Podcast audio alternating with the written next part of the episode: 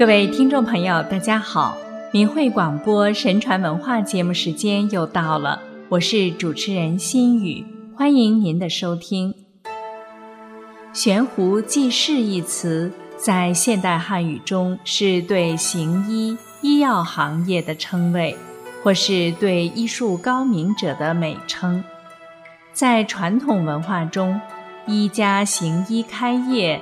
则往往以悬壶之喜为贺，民间也有不少行医者在诊室悬挂葫芦，当做行医的标志。而悬壶济世的典故却来源于中国古代道家的修炼故事，其内涵也不只是与行医济世有关，它还反映了中国传统文化。对于天的认识和对修炼文化的理解与传承，悬壶济世的故事说起来也非常有意思。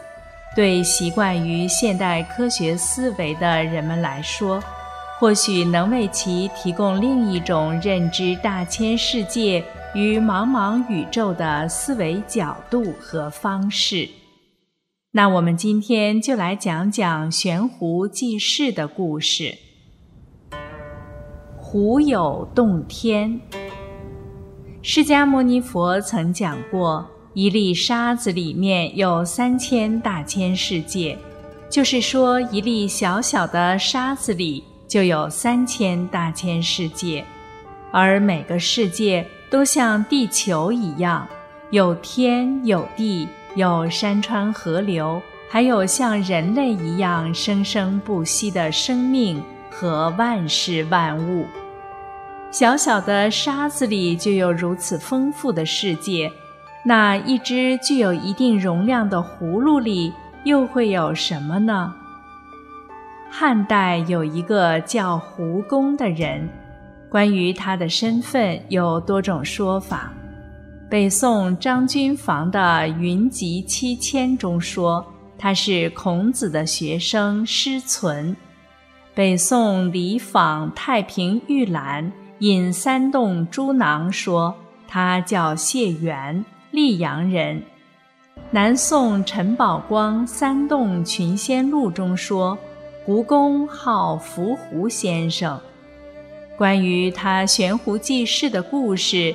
在东晋葛洪的《神仙传》，南朝刘宋时范晔的《后汉书》中都有记载。胡公在汝南一带行医，常常背着一只葫芦从远方来到集市上，那里的人都不认识他是谁。他行医主要是卖他那只葫芦里的药，从不允许还价。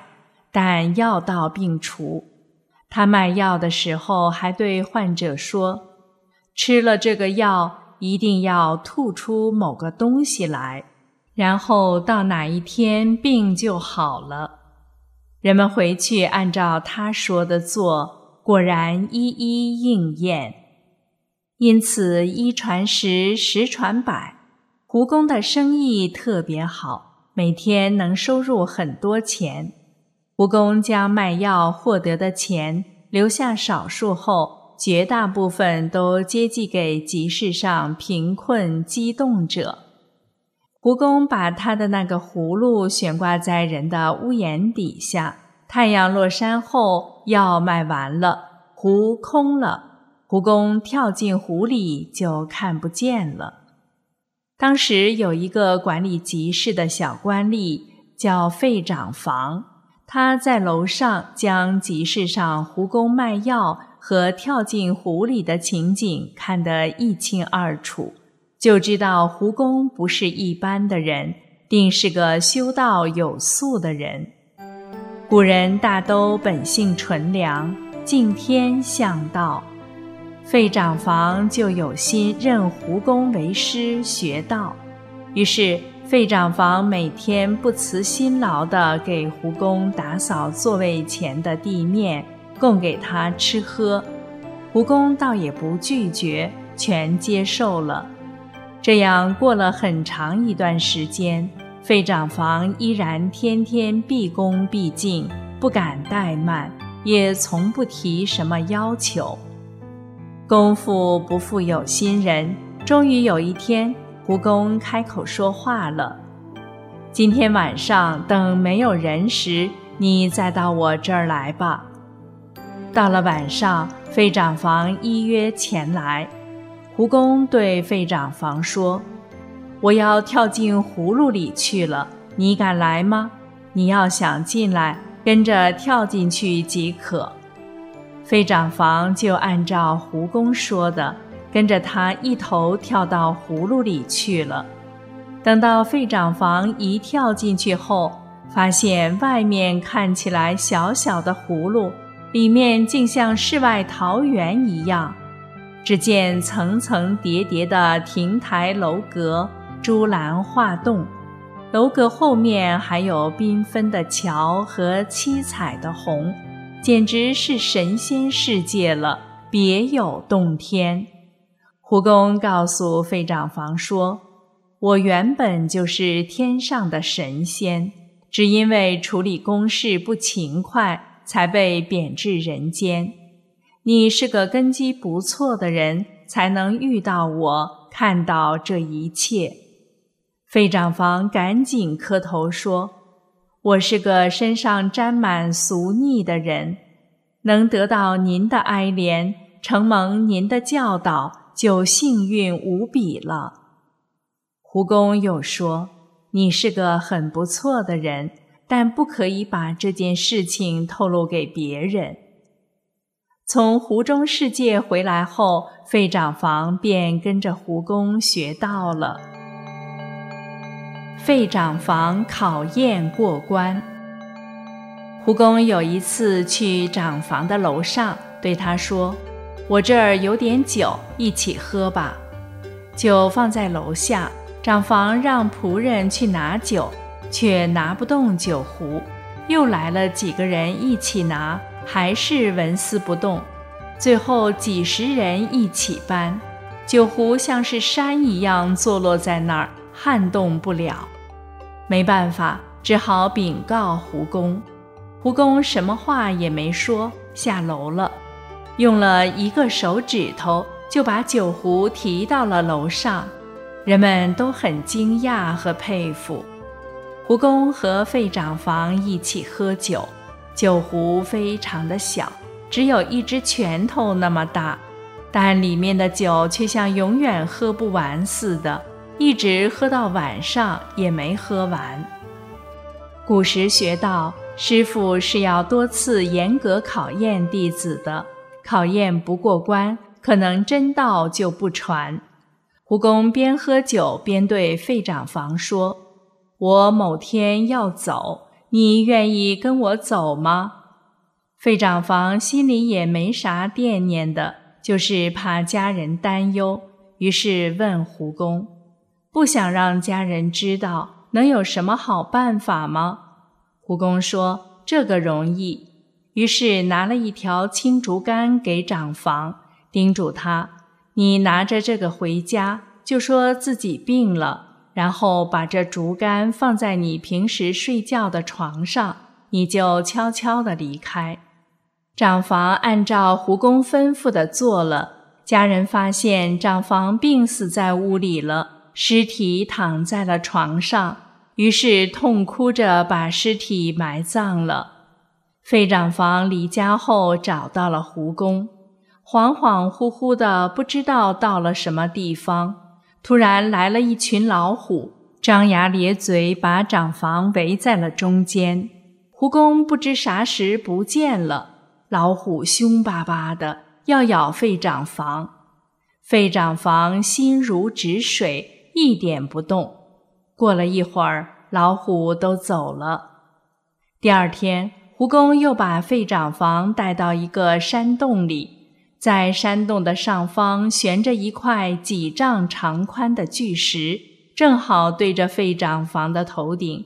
巨石是用茅草绳子系吊着的，不知从哪里就爬出了很多蛇，撕咬那茅草绳，眼看就要咬断了。费长房一点儿都不在意。一会儿，蜈蚣来了，拍拍长房的肩头说：“孺子可教也。”蜈蚣传给了长房一个封好了的符卷，说：“你可以用此来召唤鬼神，可以治病消灾。”长房担心不能回家，蜈蚣就拿出一根竹竿说：“你骑着这个就能回家。”长房骑上竹竿，辞别了胡公，忽然间就像睡着了似的，一睁眼醒来。已经到家了，家人吓坏了，说他是鬼。他如实的向家人叙述了整个过程。家人到棺材那儿，把棺材打开一看，里面只有一根竹竿，于是才放下心来，相信了费长房所说的话。费长房除妖。费长房觉得自己离家跟着胡公出去，也就是一天的光景。可是家人说他离世已经一年了。他把骑着的那根竹竿扔到竹林里的时候，发现那不是一根竹竿，而是一条青龙。然后青龙自己走了。费长房回到家后，经常行善事。帮人除妖治病，治病时手到病除，没有不好的。他有时跟人谈话的时候，说着说着就冲着那人斥骂起来，但神态和眼光似乎又不是针对着那人去骂的。后来他解释说：“我那时是对着那人身后的鬼发怒呢。”神奇的道术。费长房后来去了东海，当时东海遭遇了三年大旱。他对其余的人们说：“主管东海的神东海君，之前对葛悲君夫人动了淫念，我把他关起来了，准备诉讼他。没想到后来把这事给忘了，导致旱情萌发。我现在就赦免他，让他下雨。”即刻便会有雨了。费长房的道术神奇的很，他能把绵延几千里的山脉收缩起来，放在人们的眼前，宛如现代的微缩盆景地形图一样，清清楚楚。如果想复原，山脉就又复归舒展成原来的实际面貌。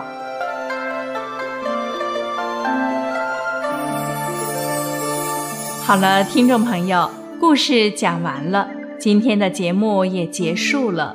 心语感谢您的收听，下期节目我们再相会。